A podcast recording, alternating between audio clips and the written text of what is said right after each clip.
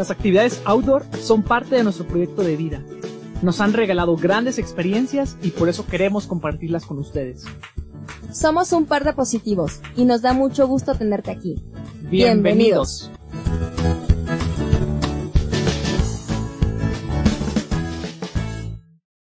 En esta ocasión les queremos platicar sobre nuestra aventura el pasado fin de semana en la carrera de desafío en las nubes. Todo comenzó el día jueves. Eh, por esta ocasión decidimos no irnos en la combi. Nos pareció un poco más cómodo el trayecto en camión. Así que partimos el día jueves por la mañana rumbo a Ciudad de México, en donde nos encontramos con un amigo quien nos hizo el favor de, llevarnos a, a Jicotepec. Todo el trayecto estuvo muy cómodo, llegamos a, buena hora al, pueblo y pues nos dirigimos a nuestro hostal prácticamente a, cenar y a descansar. Como íbamos acompañados de otros dos amigos, pues igual preferimos que la opción del, del camión era lo más cómodo.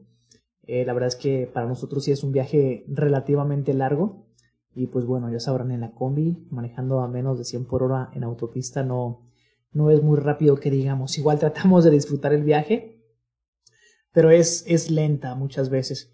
Entonces optamos por irnos en camión y como decían ayer, nos pareció que llegamos a buena hora el jueves alrededor de las 8 de la noche, justo para llegar a cenar. Para nosotros significaba pues un viaje eh, especial porque nos íbamos a reunir con más amigos, con más personas que ya teníamos tiempo que, que no veíamos. Uno de ellos pues recién se mudó de la ciudad en la que vivimos, el otro no vive en esta ciudad, este, entonces igual dentro de, pues de todo el ambiente de, del hecho de correr, pues obviamente una de las cosas que más tienen significado también para nosotros son esos momentos de convivencia. Y pues ese mismo jueves aprovechamos para, para reagruparnos, para reunirnos y comenzar a, pues a poner las expectativas de saber qué es lo que nos esperaba para, para el día de la carrera. El viernes por la mañana decidimos ir a conocer un poco de la ruta, así que fuimos a la universidad en donde iniciaba, donde iniciaría la carrera y cargamos la ruta, entonces más o menos sabíamos qué sendero iba a ser el que transitaríamos durante la carrera y aunque no estaba marcado, pudimos reconocer fácilmente el camino que, que íbamos a seguir y nos dimos cuenta de lo técnico que se presentaría. A pesar de que el jueves por la noche no llovió, eh, el clima y los senderos parecían muy lodosos, muy resbalosos y comenzamos, hicimos solo tres kilómetros, pero eh, desde ahí ya pintaba como que iba a ser una carrera muy técnica. Casi es una tradición que, sobre todo en rutas que no conocemos y cuando vamos a aquella zona del país, reunirnos entre todos los amigos que somos de acá de Guadalajara y aprovechar pues a, a salir a reconocer un poco la ruta y pues igual para activarnos un poco porque pues el viaje, eh, mm, no sé, el hecho de ir a cenar un día antes como que igual mm, nos deja como un poquito cansados, o sea, porque no es que eh, nos vayamos a dormir a la hora que estamos acostumbrados, sino que igual aprovechamos para, pues para platicar, para convivir. Y pues sí, como dicen ayer, nos lanzamos al inicio de la, de la ruta. Sobre todo, también, vaya, porque no conocíamos el cambio que había hecho la organización respecto a los dos años anteriores a los, en los que habíamos ido.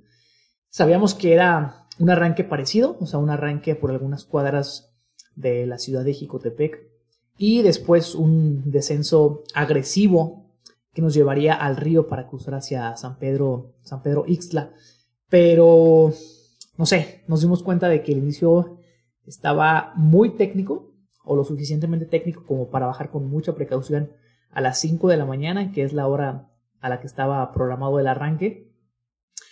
Y arrancamos el viernes como a las 8, 8 y media, si no me equivoco, después de igual de haber desayunado. Y estaba soleado, entonces el clima, al menos para el viernes, se presentó muy, muy húmedo. Caliente como playa. Sí, digo, no es una zona costera. Jicotepec no sé a cuánta distancia esté de, pues de la zona del Golfo.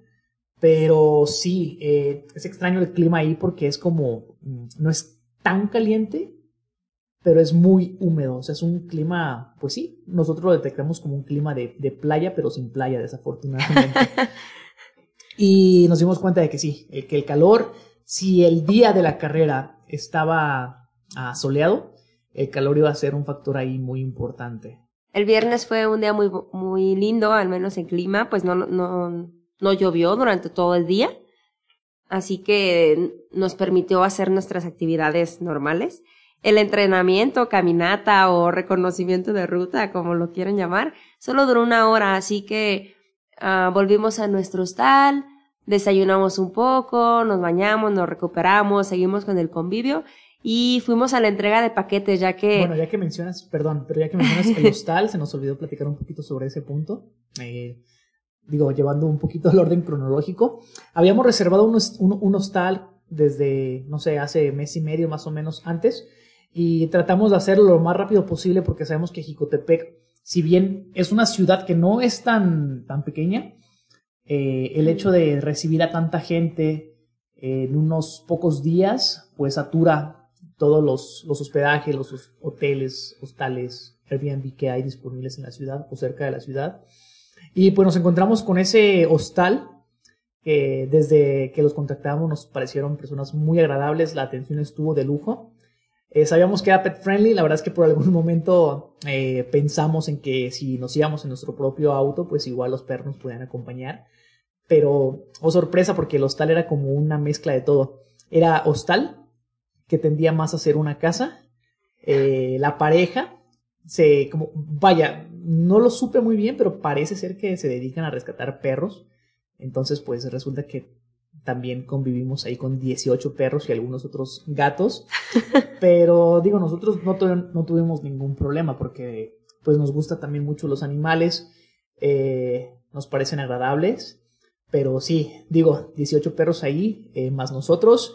Y no sé, digo, a nosotros nos gustó mucho el hostal, nos daban desayuno, pero no sé, digo, el trato que nos dio ahí Hostal eh, Casa de Luna, que es el nombre del de lugar al que llegamos, pues nos pareció mm, de lo más agradable y pues desde ahí comenzamos muy bien con el viaje. Sí, fue un poco, o sea, desde allá nos dimos cuenta que iba a ser una gran aventura porque pues no lo esperábamos, nunca habíamos visitado una casa con tantos perros o un hospedaje con tantos perros y, y desde que llegamos nos sorprendió bastante. Además que íbamos con un grupo pues de 10 personas, entonces sí creo que en un momento sentí como que íbamos a, o sea que estábamos como un poco saturados, pero igual la pasamos muy a gusto. Y volviendo al tema de la entrega de paquetes, eh, nosotros tenemos nuestra hora agendada a las 12 de la tarde, entonces pues nos dirigimos a la, a la entrega. A esa hora había muy poca gente, entonces fue muy uh, rápido el acceso y, y los números y toda la organización, o sea, fue muy fluido. No sé en otros horarios cómo haya estado, porque prácticamente solo recibimos nuestro paquete, estuvimos en la exposición de, de las marcas que estaban ahí, pasamos a saludar, a comprar un poquito de los materiales que nos hacían falta, la foto obligada en, en la zona de podio. Sí, claro, para, sobre todo para tener una referencia de la cara del antes. No, no teníamos mucha idea todavía de lo que nos esperaba, porque sí, bueno, no sabíamos que la ruta había cambiado tanto, pero el punto es, pues hasta ese momento de la fotografía y con Fotoplanet todo era, pues todo era miel sobre hojuelas.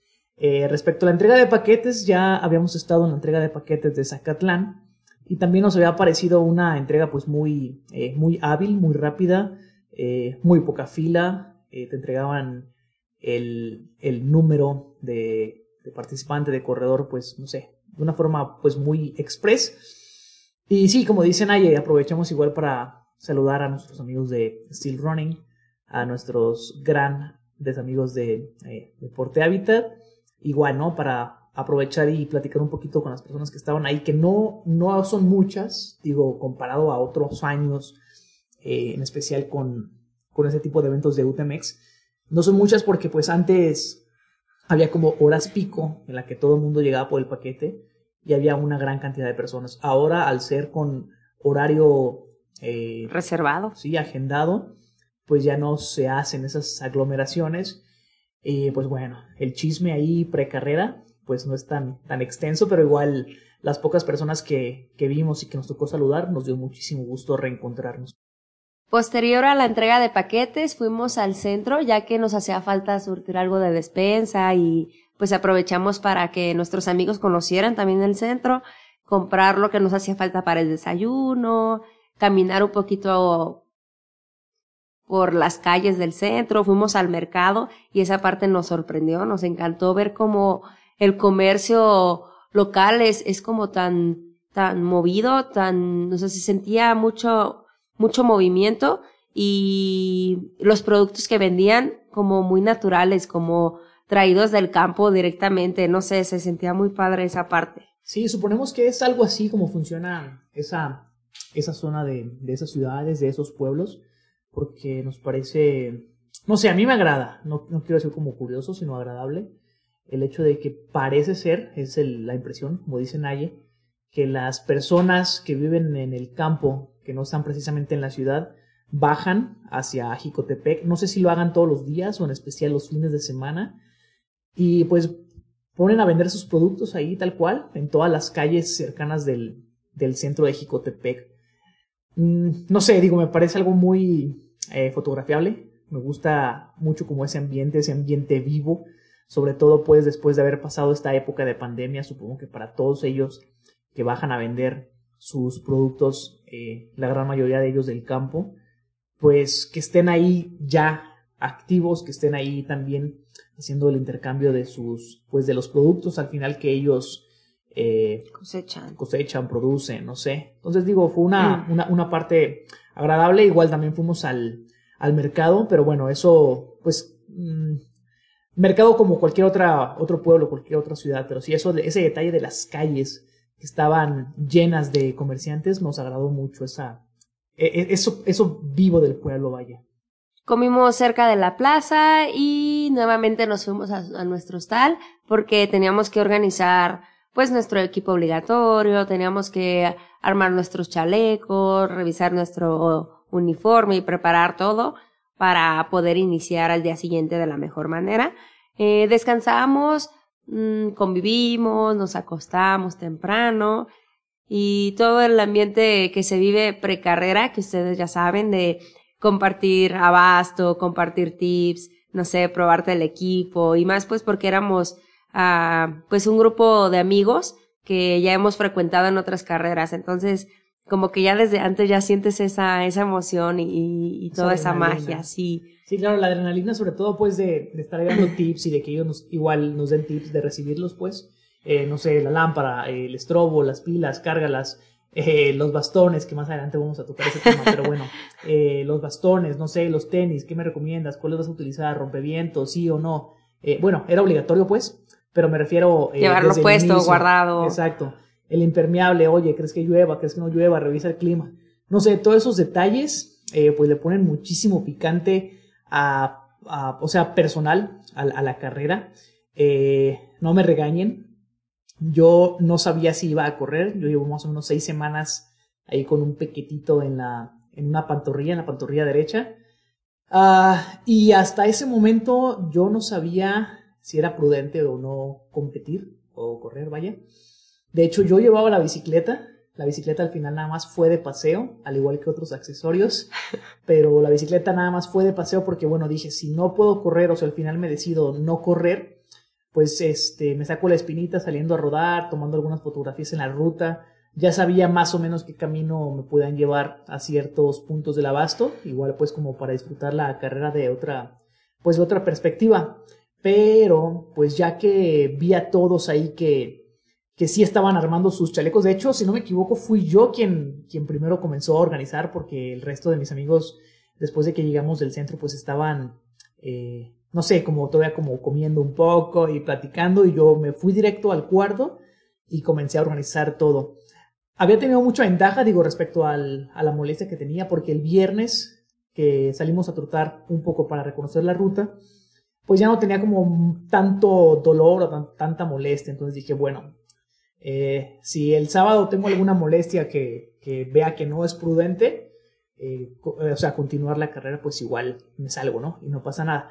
Pero bueno, nada más quería agregar como ese, ese, ese momento que me tocó vivir, porque a lo que voy es definitivamente el punto que dije, sí, sí quiero correr, si voy a correr, fue en esa organización en la que estábamos todos con el equipo pues necesario y obligatorio. Después de preparar nuestro preparados nuestras mochilas, nuestros números, el uniforme y todos los preparativos que necesitamos para el día siguiente de correr, nos fuimos a la cocina y ese detalle también me gustó mucho. Digo, aunque ya en muchas ocasiones lo hemos hecho, ahí como que lo sentí también muy padre. Cada quien preparó una parte de alimento, no sé, lo que habían comprado y pues lo pusimos en la, en la mesa, compartimos un rato y nos fuimos a descansar muy temprano porque pues al día siguiente iniciaríamos a las cinco, entonces pusimos el despertador tres, tres y media y nos fuimos a dormir.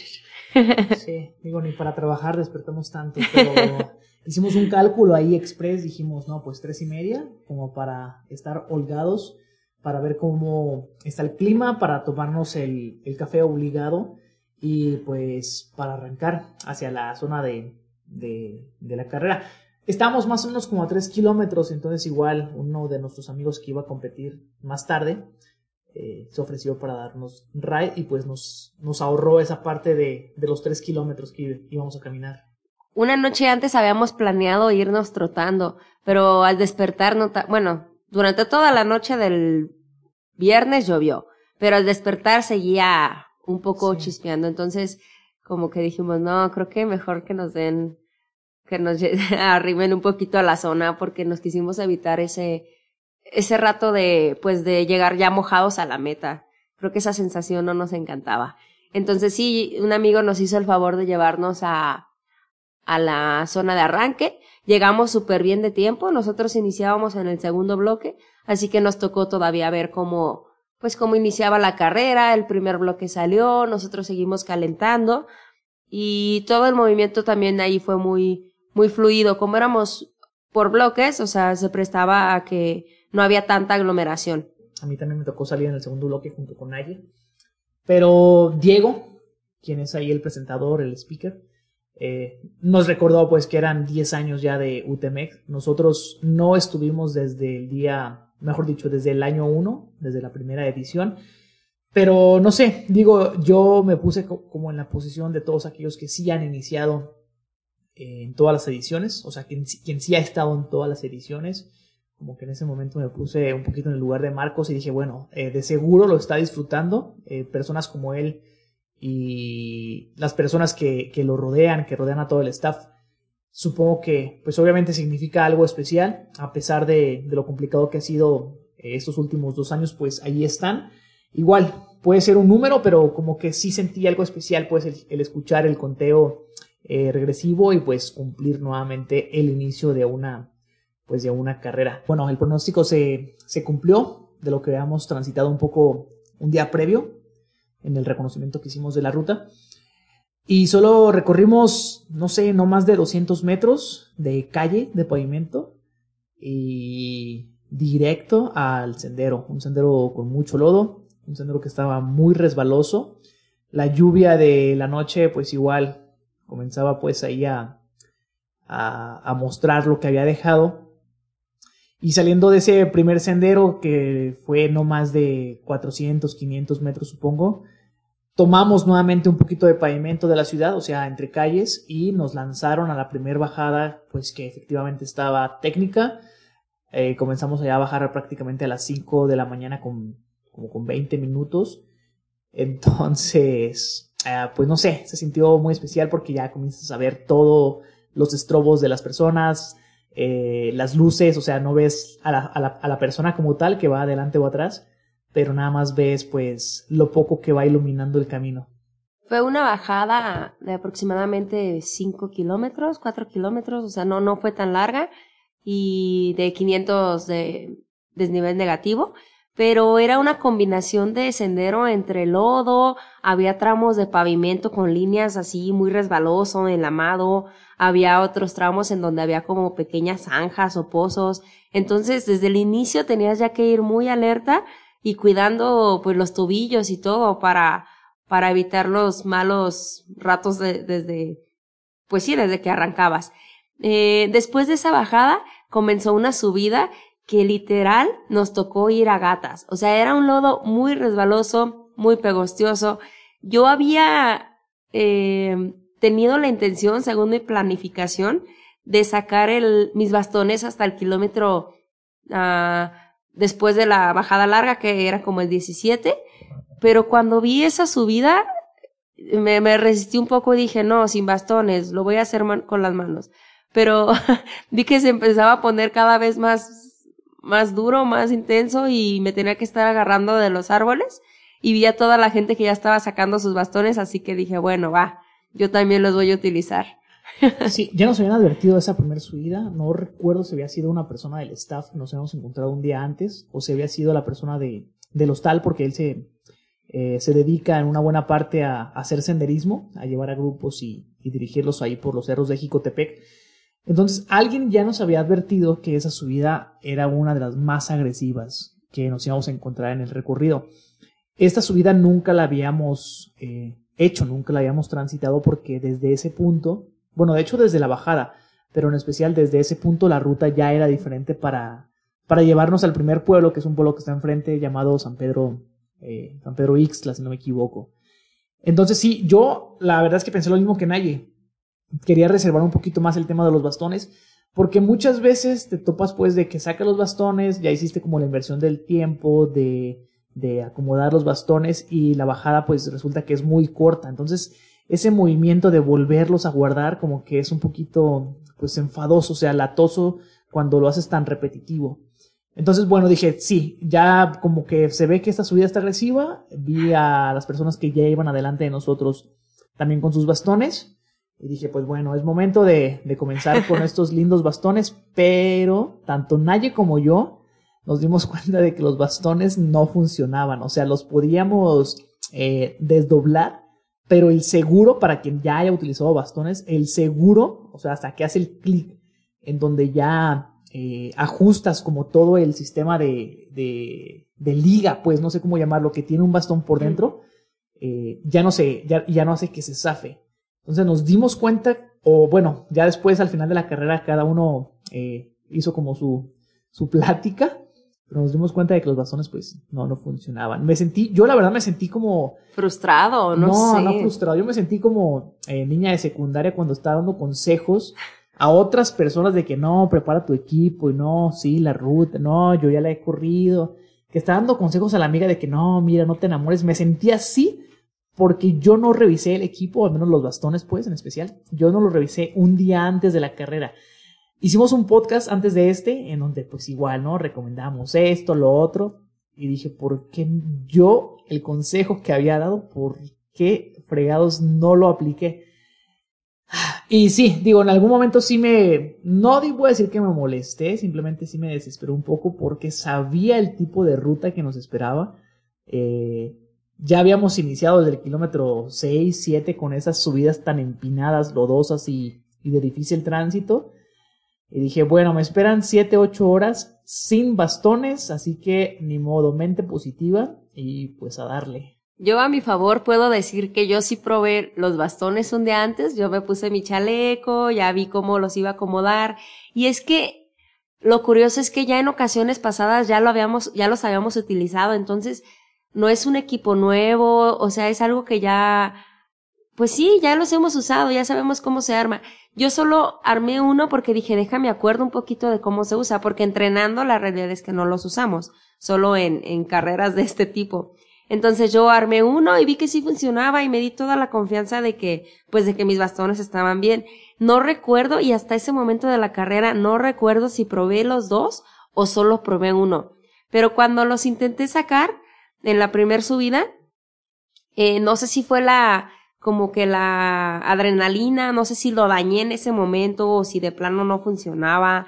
No, no supe qué pasó, pero sí me pareció muy chistoso que yo, o sea, yo todo el tiempo iba pensando como que no, no inventes, yo dando consejos y todo. Y al final que le dije a Robert, mi bast no, él me platicó, mi, no pude sacar mis bastones, le dije yo tampoco, o sea, Yo usé uno, uno sí funcionaba a la perfección y el otro lo tenía que sostener con el dedo para que no se bajara. O sea, mi dedo tenía que hacer como el seguro.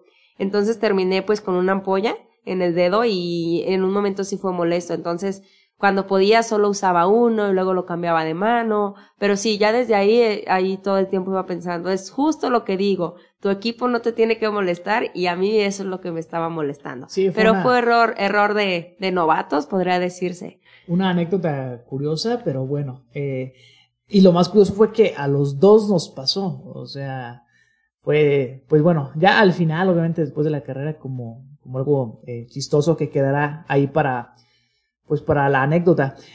Incluso en alguno de los episodios anteriores dijimos nunca se deja aprender. Entonces yo les aseguro que nunca más eh, me voy al arranque de una carrera sin verificar que los bastones estén pues en perfectas condiciones y funcionando como deben. Y bueno, regresando al tema de la primer subida, en ese bloque, o sea, en esa primer subida todavía nos encontrábamos mucha gente de que había salido a las 5. Nosotros iniciamos 10 minutos después, entonces todavía íbamos coincidiendo con varias gente. Y sí, tocaba un poquito estar, pues, como los senderos eran un, po- un poco angostos, Muy angostos. pues sí, tenía, al momento de rebasar no era tan fácil. Entonces, pues es ir ir así a su paso, ya cuando podías, pasabas a, a corredores, pero ese pedazo sí se tornaba un poquito como, como lento por tanta gente que había, por lo técnico del terreno, y pues oscuro, o sea, sí era un poquito difícil de pasar. muchas partes de campo abierto. Nadie y yo siempre corremos con la, con la ruta cargada al reloj.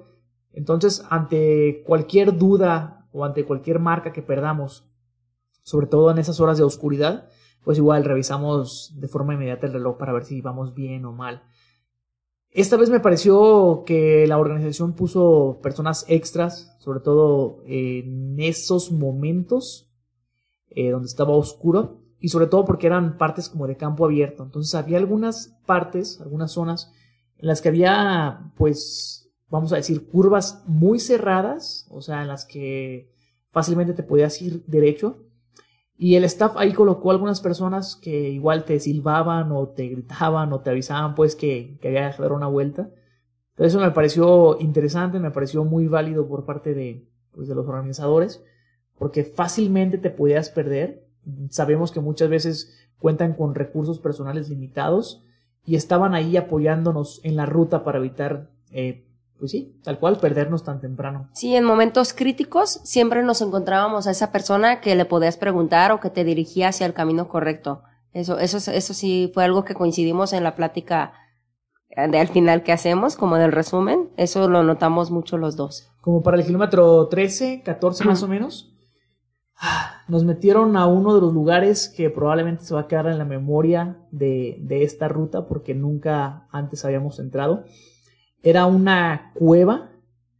eh, entrabas a la cueva, yo aún lo recuerdo, no me lo van a creer, pero como si fuera un sueño, o sea, esas veces que, que ves como las cosas un poco borrosas, no sé, no me lo esperaba, ya nos habían comentado otra vez la persona del hostal que nos iban a, a, a llevar a visitar ese, a esa cueva, eh, pero no sé, digo, ya cuando estaba en la carrera olvidé que, que íbamos a pasar por ahí, era una cueva, mmm, no sé, Naya, tú cómo la puedes describir, pero era como profunda, eh, como con algunos escalones, o sea, piedra pues a manera de escalones. Eh, y había una persona ahí, porque si no me equivoco, es una cueva donde se hacen rituales, en donde hacen, no sé, digo, no quiero malinformar, pero vamos a llamarle magia negra, magia blanca, eh, no sé. Y había una persona precisamente ahí también que habían colocado, que habían puesto, si no me equivoco, los organizadores, a manera de, de hacernos un tipo de limpia, no sé, o de desearnos. ¿Un ritual? Sí, no sé, un ritual de desearnos buen camino. Era una persona que estaba eh, sosteniendo incienso, un, incienso una, una, vela, y al momento de que pasaba cada corredor, pues igual como que, o sea, iba, y, y llevaba una intención, vaya, la persona que estaba ahí haciendo el ritual hacia los corredores llevaba como una intención de buen deseo, así fue como yo lo sentí. Yo por ahí, este, hice como mi propio propósito, no soy tan espiritual, pero hice como, como mi propio propósito, porque verdaderamente se sentía algo, algo muy especial. Y repito, la cueva estaba impresionante, el lugar era, era muy lindo. era un tramo en el que todavía iba oscuro y esa parte a mí me encantó, o sea, como, como comenta Robert, como que ibas todavía como que un poco, Modorro. sí, como modorro, no sé, porque fue muy rápido, o sea, fue como a la primera hora de la ruta. Y ver esa parte, había como una fogata, había flores, la persona llevaba pues su, su atuendo muy, Particular. Sí, muy particular. O sea, no sé, a mí también me encantó esa parte. Aparte, para salir de esa cueva, tenías como que un tipo escalar piedras, que también igual estaba una soga para que te pudieras detener, pero yo como que dije, no, esto, o sea, como que quería vivir todo, o sea, quería vivir en la manera en la que salías también, pues casi casi a gatas. Y, y arriba de ese punto también estaba una persona que te echaba, bueno, te decía palabras de ánimo, no sé, esa parte también fue mi favorita. Creo que la organización se lució con ese detalle, fue un gran regalo para todos. Sí, de hecho Marcos ya por la noche nos dijo que había descubierto esa, esa parte de la ruta, esa cueva, desde el año antes, pero que fue, vaya, desde la edición 2020, pero que le pareció un poco tarde modificar la, la ruta y hacernos pasar por ese lugar, porque pues era sumarle 5 kilómetros más a los 60 que ya tenía la ruta, entonces no era nada grato avisar como de un día para otro que iba a, a sumar 5 kilómetros más. Y sí, como dicen ayer, la salida de la cueva también era, sí era complicada. O sea, yo en algún momento sí me tocó como hacer como un tipo de escalada, porque no seguí por donde estaba la cuerda, porque prácticamente en el momento que yo iba saliendo, también iba conmigo otro corredor y el señor eh, estaba, vaya, tenía la cuerda ocupada. Entonces, ya hasta que me di cuenta de que más adelante la podía tomar, pues igual como que aproveché y me jalé un poquito con la cuerda. A la salida de la cueva había una persona que te avisaba o que, pues sí, que te avisaba que, que pisaras bien, que tuvieras cuidado porque al lado había un voladero. Y yo, en cuanto me lo dije, volteé hacia abajo y yo no lo vi tan, tan crítico, tan peligroso. Pero en cuanto avancé, no sé, dos o tres metros, sí había un voladero, efectivamente, como, como nos estaba advirtiendo. Quizá no era tan alto, no sé, cinco o seis metros, pero bueno, una caída de, de esa altura sí, sí, sí es peligrosa. Pero bueno, nos fuimos ahí como con ese, con esa buena sensación, esa, esa parte emocionante de, de que, pues no sé, digo, si vuelven a hacer la carrera y si vuelven a pasar por ahí y no han ido eh, a este evento, van a saber de lo que estamos hablando. Y para todos aquellos que ya fueron, pues obviamente eh, saben, saben, perdón, de lo que, de lo que les hablábamos y seguramente también para ustedes fue algo especial ese punto. En ese punto yo lo único que pensé fue, ya valió la pena todo el viaje, o todo, toda la via todo el viaje, todo el preparativo, o sea, yo me podía quedar en ese kilómetro 10, 15, no sé qué kilómetro era, pero yo me podía quedar ahí e iba a quedar completa y satisfecha, o sea, para mí fue, fue lo máximo, porque ninguna otra carrera lo había vivido, entonces, pues fue una gran sorpresa y me encantó. Quizá el Zempoala. Pero en Zempoala fue de día, en Cerro, eh, no, en Huachi, en Huachi también es así un poco místico, pero es de día. Acá la parte que a mí me, se me hizo mágico, pues es que es de noche y que estaba, pues la, el fuego, las luces, pues el Sí. estrobo, tu frontal, como que meten esa, ese otro Llevaba sentimiento. Algo, algo, algo especial, repito, sobre todo porque había un, un ritual hacia nosotros, entonces pues obviamente nos hacían sentir especiales. Después de ahí nos lanzamos ya pues a la última parte de para coronar esa primer, vamos a llamar ese primer bloque de subida y nos lanzaron hacia una bajada que siempre ha estado presente en Desafío en las Nubes. Es una bajada muy técnica, 7-8 kilómetros. Para mí, en ediciones pasado, pasadas, era la parte más técnica de la ruta, era la bajada más larga y sobre todo que había muchas ramas, eh, muchos troncos, eh, hojas que ocultaban piedras, piedras que podían provocar esguinces. Comenzaron ahí, en esta edición comenzaron ahí las primeras caídas. Yo creo que ahí me caí unas, no sé, cinco o seis veces. Había demasiado, demasiado lodo. Eh, comenzaba ahí a mostrarse lo que, lo que nos iba a, a regalar la ruta. Eh, recuerdo que en alguna, en alguna de esas caídas, no sé de qué forma mi mano, mejor dicho, todo el brazo quedó dentro de una, de una piedra o entre dos piedras. O sea, creo que en algunos momentos la ruta comenzaba a rayar en lo, no quiero sonar tan exagerado, pero sí, en lo, en lo peligroso. O sea, en el hecho de decir, si caigo mal, o si caigo eh, en alguna piedra o, o, no sé, una torcedura de tobillo, pues ahí es donde la cosa se puede poner como riesgosa o peligrosa, pero bueno, cuando estás ahí te gana la adrenalina y pues obviamente hay que avanzar, avanzar, avanzar, este, pues ya. En ese tramo yo iba con algunos otros compañeros en ese sendero de bajada y me caía y pronto me preguntaban, ¿estás bien? Y yo, sí, o sea, yo como que ya lo contestaba en automático, me paraba y seguía, no sé, como que me acostumbré a estarme cayendo y ya lo único que estaba pensando todo, toda la bajada era caer de pompas, o sea, yo prefería aventar mi cuerpo hacia atrás y caer sentada a, a caer de frente. Entonces todo el tiempo iba como con la inercia de, de ir hacia atrás y detenerme con las manos. O sea, ya, ya como que hasta aprendí a caer de tantas caídas que fueron. Pero me encantó, o sea, yo terminé súper enlodada, súper divertida, parecía hasta como un juego de niños, o sea, estar ahí en pedacitos iba sentado arrastrándote, otros pedacitos te tendrías que agachar, o sea, fue muy divertido. Coincidí con Mariana que decía, esto es como un juego de supervivencia, me platicaba al final, y dije, sí, o sea, así fue, fue como, pues no sé, como muy divertida esa, ese, ese tramo. Para quien haya aprovechado esa bajada, o sea, los que, los que corrieron, y haya aprovechado la bajada en el, pues prácticamente en el amanecer, si voltearon del lado derecho, se dieron cuenta, pues, eh, los cerros que estaban ahí y los paisajes tan fregones que regala esa, esa ruta. Esa ruta al final te conectaba al abasto número 2, que si no me equivoco se llama Los Arroyos. Yo el abasto número 1 me lo había brincado, entonces después Llegué al abasto número 2, ahí sí cargué agua. En cuanto sales del abasto número 2 hay unos escalones como de unos, no sé, 50, 60 escalones. Y pues bueno, ahí comienza la subida, se termina la bajada y ahora sí empieza otra vez el, el sufrimiento. El abasto número 2 y el abasto 3 fue la parte más fluida. Yo, yo recuerdo que esa parte te permitía correr pues muy bien, o sea, porque todavía tenías energía y no había tanto lodo, los senderos eran muy, como muy rápidos, muy divertidos, estaba súper marcado. Aparte, prácticamente ahí creo que muchos de nosotros íbamos solos, entonces cada quien podía agarrar pues su ritmo y esa parte me gustó mucho.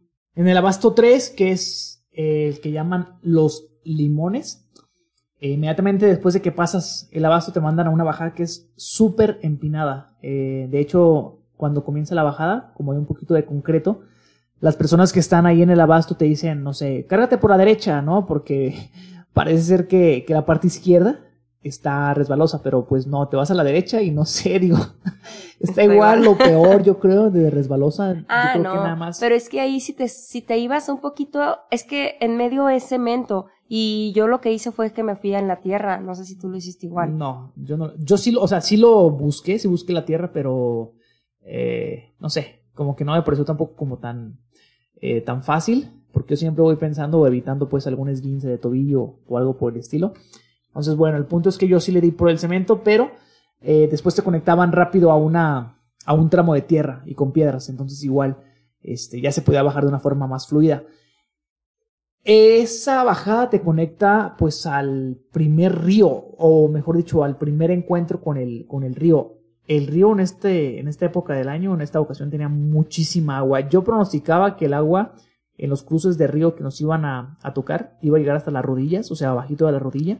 Y sí, creo que le, le atiné bien, porque al menos a mí sí, sí me llegó a ese nivel. En ediciones anteriores llegabas al río y como no había tanta agua, supongo que fue por eso, como no había tanta agua, te hacían caminar por el río más o menos, no sé, un kilómetro, dos kilómetros, igual era algo complicado porque es eh, piedras muy grandes, este, no sé, el avance es muy lento, o sea, no es como arenoso, sino que dentro de esa sección del río hay, hay mucha, mucha piedra grande. Eso era en ediciones pasadas, pero pues nos salieron con la gran sorpresa de que lo que antes transitábamos por abajo, ahora nos tocó subir, estoy casi seguro que dos subidas más y dos bajadas más para salir al punto eh, de una subida que hacíamos en, ediciones pasadas. Entonces, en pocas palabras, en lugar de transitar por sendero del río plano, cómodamente ahí, eh, mojándote, hidratándote, pues nos lanzaron dos subidas más, dos bajadas más. Una de esas bajadas era perdón por la pausa, pero era impresionante. O sea, no era tierra, eran, parecían piedras que sí estaban acomodadas, o sea, un empedrado de piedras muy grandes, pero muy, muy lisas. Había casas eh, cerca de esa bajada o de esa subida, bueno, nosotros nos tocó de bajada. Había casas, yo no sé la verdad cómo hace la gente que vive ahí en esas casas para lograr llegar a sus casas, porque era imposible bajar, o sea, estaba muy resbaloso, estaba, había demasiada eh, lama y no había espacio a los alrededores o, a, o mejor dicho a los lados de esa bajada como para irte por tierra. Yo en un momento lo intenté, de hecho es zona igual de cafetales, había, había muchos cafetales, pero correr entre árboles tampoco era opción. Digo, les puedo asegurar que el 90% de los que pasaron por ahí nos caímos y fue un buen madrazo. Sí, esa parte sí, yo también la recuerdo y eso no me pareció tan divertido ahí. Yo iba con mucho miedo. Recuerdo mucho que había una persona de, de la organización que estaba ahí y pues yo iba haciendo mi cuerpo hacia atrás y súper lento, en pedacitos me soltaba y me resbalaba y me detenía con los árboles. O sea, yo me sentía como, no sé, como que me costaba mucho trabajo y le pregunté al chavo que estaba ahí, oye, ¿todos están como yo? Y me dijo, sí, te aseguro que todos van así, igual de, o sea, me dijo, todos los que han pasado aquí van así. Este, y me dijo, y ya pregúntanos cuántas veces nos hemos caído. Entonces yo dije, bueno, eso me da un poco de alivio, que no soy la única que va como que entre sufriendo y asustada en este tramo. Pero fue, fue algo corto, pero sí estaba muy, muy resbaloso. O sea, parecían las piedras tan lisas que parecían tablas mojadas y enlamadas, no sí, sé. parecía que, que, alguien las había lijado antes de la competencia, creándolo. eh, y digo, mucho respeto para, repito, para las personas que viven ahí porque eh, no es fácil transitar por ahí. No sé si sea su único acceso, pero no es nada, nada fácil. Supongo que en otra época del año probablemente sea más, eh, más fácil llegar ahí, pero pues no, no en esta ocasión. Y es que ni siquiera te podías sentar porque no era como un tobogán, o sea, tenías que ir parado, pero no sé. Y era larga, o sea, aparte de todo eran, no sé, 200, 300 metros rectos totalmente, no eran curvas, no podías eh, maniobrar, no, no, o sea, créanme que era una bajada muy, muy complicada. Y aparte, no querías como agarrar mucho vuelo, porque pues obviamente, obviamente entre más vuelo, pues el golpe iba a ser más, más severo en caso de caída. En cuanto terminamos esa bajada, conectamos, como ya les decíamos, con una subida que antes es la que hacíamos sin hacer tanta, tanta subida y bajada. Igual, comenzó súper agresiva, otra vez, a gatas, lodo, piedras y agárrate como puedas. Eh, y esa, esa subida te conectaba a una, a una zona, a un lugar que para mí es uno de los más especiales, que si no me equivoco siempre ha pasado por ahí la ruta se ha quedado mucho en mi memoria porque es una zona de unos árboles muy finos, muy altos. Eh, volteé de hecho en esta ocasión y yo calculo que han de ser una altura de 50, 60 metros. Y le pregunté a una persona a los que estaban ahí, que igual estaban dirigiendo, me dijo que eran cedros, digo, no sé si a alguno de ustedes les tocó verlos. Yo hoy me puse a investigar si, si ese tipo de árbol es cedro y no me pareció que sea de esa especie. Eh, pero bueno, es una postal ahí muy linda en esa parte de la ruta. Es el kilómetro aproximadamente 35, 34 más o menos. Y no sé, digo, siempre me ha dejado marcado porque es una zona súper verde y esos árboles, créanme que le pone un toque pues especial. Sí, ahí es, es una zona muy panorámica. Sin embargo, para mí creo que recuerdo como el punto más complicado. En, ahí fue cuando sentí como el cansancio de las piernas, quizá de tanto subir y bajar y ya de estar haciendo fuerza para detenerme. Eh, ese tramo era un poco, bueno, era un camino ancho, un poco empinado, que, o sea, yo me obligaba con la mente, yo decía, es que esto lo tengo que correr, pero las piernas no me daban, o sea, tenía, intentaba caminar, correr, caminar, correr, pero eran subidas, para mí fue algo muy, muy pesado hasta llegar al abasto de, del cajón. Sí, el cajón es el kilómetro más o menos 40 y para quien lo ubique más o menos ese abasto es antes del famoso muro verde, igual zona de cafetales de muchísimo jengibre. Sabíamos que en esta ocasión, después de ese abasto del cajón, no íbamos a subir eh, el muro verde, pero yo pensé, dije, bueno, igual tenemos, en algún punto tenemos que subir. Entonces no creo que, que nos vayan a regalar esa subida o, que sea bajada en esta edición. Y pues no, efectivamente resultó que no, era una subida, a mí me pareció igual de agresiva, una subida más o menos de 3 kilómetros, eh, muy sucio, o sea, sucio me refiero a, a que había muchísimos árboles caídos, supongo que, que fue por efecto del, de lo que ya mencionaban del huracán que acababa de pasar, eh, muchísimos troncos, eh, muchas piedras, mucho lodo, creo que desde ahí comenzó a verse el lodo que nos esperaba en los kilómetros más adelante. Y después de concluir esa subida, pues ya nos dirigían hacia, hacia el siguiente abasto que era Nactanca, si no me equivoco. Nactanca. Creo que sí lo pronuncié esta, esta vez bien. Nactanca Ejido. Pero no, ya desde ahí el lodo eh, comenzaba a complicar muchísimo, muchísimo las cosas. No me lo van a creer. Eh, en uno de esos, de esas secciones, de esa parte lodosa, se me quedó el tenis atorado, o sea, pisé, salió el pie, pero no salió el tenis. Y volvió a meter, o sea, no, no saqué el tenis, sino que volví a meter el pie para, para sacar el tenis. Y estaba tan chicloso el lodo que me lastimó un poco el hombro, o el hombro. O sea, aparte, había quedado como un poquito chueco, pues, ahí con la prisa de querer sacarlo. Y me lastimó un poco el hombro izquierdo, digo, no sé qué maniobra hice, pero estaba súper complicado ya desde ahí para, para transitar en la ruta. Ya, desde ahí ya todo fue lodoso. Creo que ya hemos visto bastantes videos y, y lo explican muy bien. Digo, por algo lo llaman ya ahora desafío en, el lodo. Quedó muy bien el nombre así. Eh, esa parte pues sí fue muy lodosa, pero a mí me quedé como con la imagen de que había ya mu mucha muchos árboles frutales. Me comentaba Robert que me di cuenta que le llamaban pues ahí los limones también porque pues me pegó un limón en la cabeza y dije, ah, ok, aquí son los limones. Después avanzaba un poquito, había guayabas tiradas, había jengibre. Yo tuve la oportunidad de que en una de mis caídas caí junto a un jengibre y dije, bueno, ya es un regalo. Y lo eché a mi bolsa y ahora ya nos estamos tomando un té de jengibre. Y así fue, o sea, todo el tiempo encontraba como que muchas, muchas frutas, mucha vegetación, y esa parte, pues sí, aparte de, del lodo, yo me quedo con esa bonita imagen de, de lo verde, de lo natural que estaba el ambiente. Y los senderos que comenta Robert, sí se sentían un poco virgen, o sea, se notaba que por ahí no hay paso normal, ajá, paso constante o paso de animales o algo así, porque era un camino que se veía como recién limpio, o sea, tenías que casi casi pisar entre las hierbas que estaban cortadas o, o seguir un poquito las huellas de, de los corredores que iban adelante para poder avanzar más fácil. Sí, y conectamos después de toda esa zona, de esa zona muy lodosa, conectamos al, al abasto del Nactanta Ejido.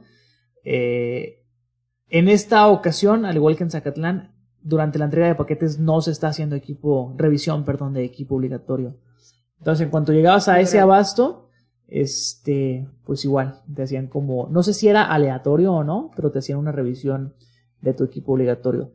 A mí, eh, puede, o bueno, imaginamos que en esta ocasión va a ser conflictivo el tema, eh, no sé por qué, escuchamos a algunas personas que se habían molestado porque los habían descalificado en ese punto. Eh, en mi opinión, no está mal que hagan ese tipo de revisión, eh, prácticamente te pedían tu celular, la manta térmica y ¿qué más, Naye? Rompeviento. Y tu rompeviento. Digo, no te pedían nada que no estuviera en el reglamento. Creo que al final de, de todo esto se hace por la seguridad propia de cada corredor ante cualquier situación de clima, ante cualquier accidente, pues creo que es lo más básico, sino es que el muy básico que podemos tener a la mano eh, cargando nosotros todo el tiempo en la ruta. Y a nosotros no nos parece pues que sea un tema eh, polémico. Creo que si está ahí en el reglamento de un evento en el que uno se está inscribiendo, pues igual eh, toca llevarlo. No creo que estorbe mucho tampoco, ¿no? Digo, son cosas súper ligeras, súper pequeñas que igual siempre van a caber en un cinturón, en una mochila. Pero bueno, haciendo este paréntesis, ahí yo sí aproveché para cargar agua. Sabía que no nos iban a mandar hacia las setas. Las famosas setas es una, es una subida que antes era la última subida. de alrededor de 3 kilómetros. Y en esta ocasión igual ya habíamos escuchado que no la íbamos a hacer. Ahí me encontré a un, un amigo que es quien colabora con algunos videos de los documentales que se hacen después de la carrera, con Helios Nieto, y le pregunté más o menos qué seguía, y efectivamente me dijo, bueno, ya no vas a subir las setas, vas a tomar camino ancho, son como 4 o 5 kilómetros, y después vas a llegar a un trepadón, así me dijo, ¿no? Dije, ah, caray, no, pues eso, sí, sí, o sea, se escucha agresivo, pero yo dije, no, porque yo veo la gráfica en el reloj, dije, no, se está equivocando, de seguro le llegó el teléfono descompuesto de que, pues de que hay una subida, porque incluso le dije, ¿es antes, antes o después de San Pedro? Yo sabía que después de San Pedro, obviamente, había que regresar a Jicotepec y ese regreso era con subida. Pero él me dijo, es antes de San Pedro. Entonces le dije, no, mi chavo, estás equivocado. O sea, no, no, no, no. Te pasaron mal, te pasaron mal el dato. Entonces, pues sí, digo, comencé, eh, después de, ese abasto, tomé el camino ancho, este, había zonas muy empinadas, había otras que se podían correr, este, y ya yo creía que iba a llegar pues a San Pedro, que era el último abasto que te conectaba prácticamente a Jicotepec. En la ruta había visto que ese punto le llamaban el muro de los helechos. Entonces dije, bueno, pues de seguro hay helecho y, y no hay un muro, ¿no? Yo seguía con la idea de que no nos iban a subir a ningún muro, a ninguna subida. Y pues no, había unos policías ahí que efectivamente te quitaban, mejor dicho, te sacaban del camino ancho y te decían, ahí joven por la subida. Y yo me quedé así como que, ah, caray, entonces, subida? entonces sí hay una subida. Y era una subida súper lodosa. Digo, no hemos hecho tanto énfasis, creo yo, en el lodo, pero toda la ruta estuvo lodosa, pero la última sección, los últimos kilómetros, ya era un abuso. O sea, era una ruta tan técnica, tan complicada de subir, tan complicada de bajar. O sea, creo que en esta ocasión eh, el staff no dio tregua, eh, no se tocó el corazón para mandarnos por caminos horribles, a excepción de esa zona que dicen ahí entre el abasto 3 y 4. Fuera de eso, o sea, ya si te quejabas, estabas mal contigo mismo, en verdad, porque toda la ruta era súper técnica, súper resbalosa, súper lodosa las bajadas eh, ya se volvían peligrosas, eh, muchísimas caídas, muchísima agua. O sea, fue una ruta, y no hemos hablado de esto, porque no hemos terminado de, escribir y cómo vivimos la ruta, pero fue una ruta súper desafiante. O sea, Marco, Marcos, perdón, en reuniones previas había dicho que, que no nos fijáramos o nos guiáramos tanto por el tiempo, sino que lo tomáramos más como un desafío personal, como un desafío eh, de terminar la ruta y que con eso nos diéramos por bien servido. Y ya hasta que estábamos sufriendo en cada sección, en cada tramo complicado de la ruta, creo que, que a cada uno de nosotros nos cayó el 20, como dicen, y comprendimos a qué se refería. Yo me quedé mucho con las palabras del inicio de Marcos cuando en la cuenta regresiva, al primer bloque, le, le comentó pues que que todos éramos muy valientes por estar ahí, pero que íbamos a ser más valientes si podíamos terminar. O sea, yo me quedé con eso y dije, pues sí, o sea, todos podemos comenzar, pero ahora es tomar las decisiones correctas, cuidar nuestro cuerpo, cuidar nuestra integridad y poder llegar sanos a, a, la meta. Creo que eso era sobre todo el objetivo. O sea, todo el tiempo iba con eso en la mente, que decía, bueno, eh, más vale cuidarme y llegar bien, pero poder terminar. Y, afortunadamente fue así. Creo que la mayoría eh, logramos, si no terminar, logramos eh, transitar esos pedazos y tomar las decisiones correctas para terminar sanos y salvos. Entonces creo que esa es, una gran lección para todos. Pero igual, o sea, yo creo que cada organizador, por cuidar tu integridad, eh, te previene, ¿no? O te avisa, no, es una ruta complicada, ten cuidado, es muy dura. Y tú como que dices, ah, sí, no hay problema, sí, es lo divertido, sí, eso es lo que me gusta. Eso que viene. Sea, que sea trail, sí, me viene a ensuciar. Pero no, o sea, créanme, no, no hubo tregua en esta edición, en esta ocasión. Eh, sí, o sea, ese aspecto de la ruta sí, sí puso al límite, pues yo creo que nos puso al límite. Pero ahora decimos que queremos volver, o sea, es, es, son de esas cosas que, que a ojos cerrados quieres volver y quieres volver a sentir y, y que llegas a la meta y se valoran más, o sea, la verdad fue una gran experiencia. Claro. Último abasto, después de, esa, de ese famoso muro de los helechos, llegamos al, al último abasto, que otra vez era el primer abasto, o sea, ese era, era el mismo punto, eh, en el pueblo de San Pedro Ixtla. Tomamos eh, un poquito de carretera, alrededor de dos o tres kilómetros, y para muchos de, de los que corrieron, eh, supongo que también para ustedes fue especial. Había algunos niños ahí, los niños se acercaban contigo, corrían un rato contigo, te preguntaban tu nombre, o sea, a manera de convivencia, y es una de las cosas, pues, que Desafío en las Nubes ha, ha marcado, por las cuales se ha caracterizado, pues, por ese acercamiento que, que la comunidad brinda a los corredores, y te regalaban un dulce. Digo, me pareció algo más que más que correr junto a ti, pues ese, ese detalle, pues, ¿no? De que estaban ahí esperándote para que eh, recibieras un dulce de, de, ellos, mejor dicho, para que te otorgaran un dulce, pues era especial. Y, como les digo, preguntaban tu nombre, eh, preguntaban de dónde venías, de dónde los visitabas.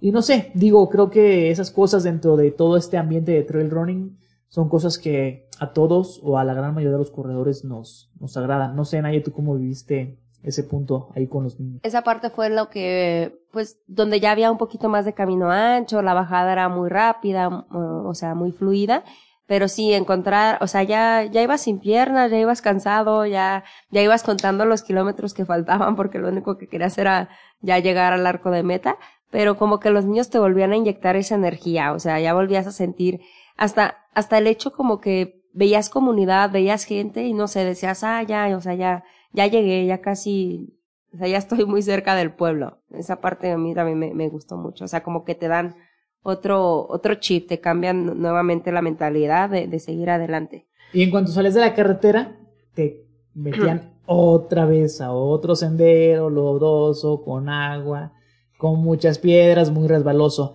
Pero una de las cosas más chuscas, más curiosas y divertidas eh, que vi antes de iniciar esa bajada fue que veo un letrero de UTMX que decía eh, precaución, bajada peligrosa.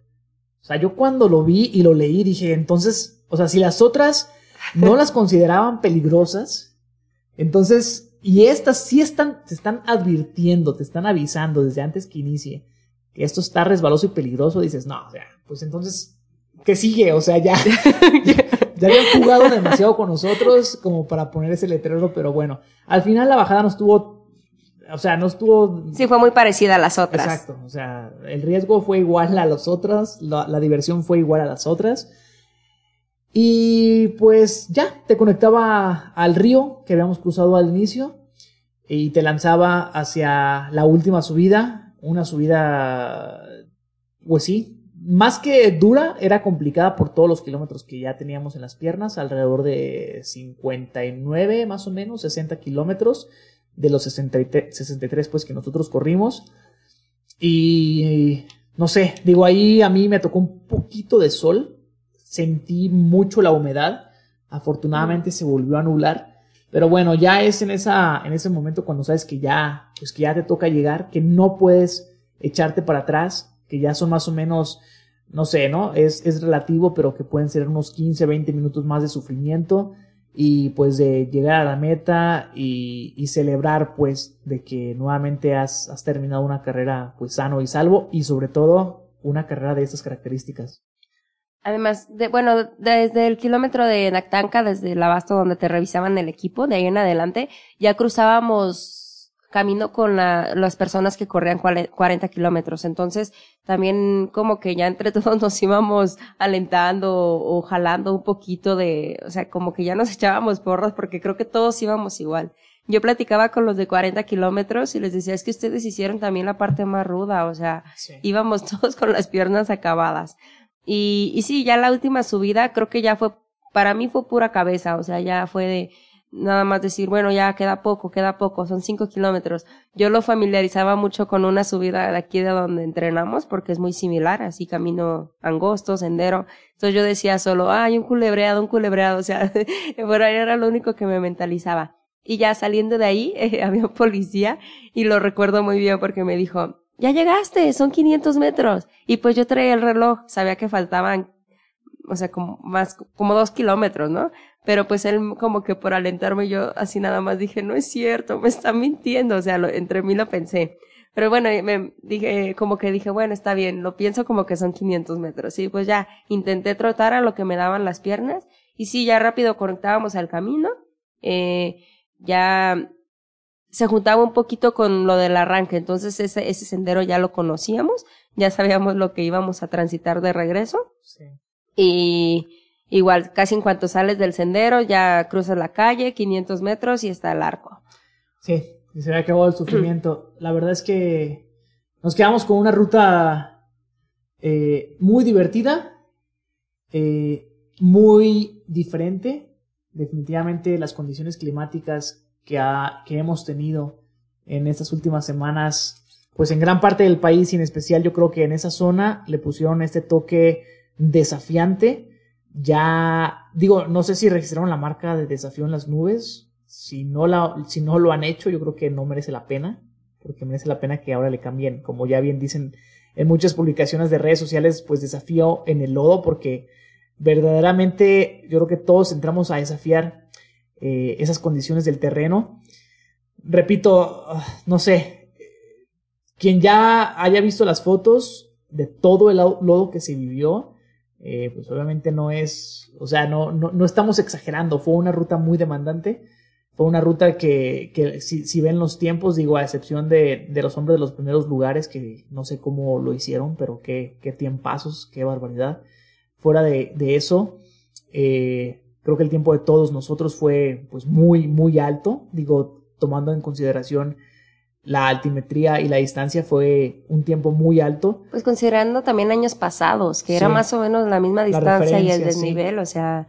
Sí, y claro, es algo también con lo que yo me quedé, de hecho, al, al final, ¿no? Porque yo les decía a varios de mis amigos, la ruta de este fin de semana no es para nada la ruta que corrimos hace dos o tres años.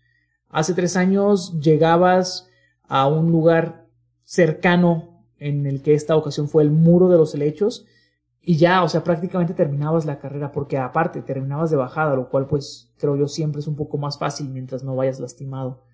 Pero esta ocasión, el hecho de que te bajara nuevamente al río y subieras hacia, hacia Jicotepec, pues no sé, complicaba mucho las cosas.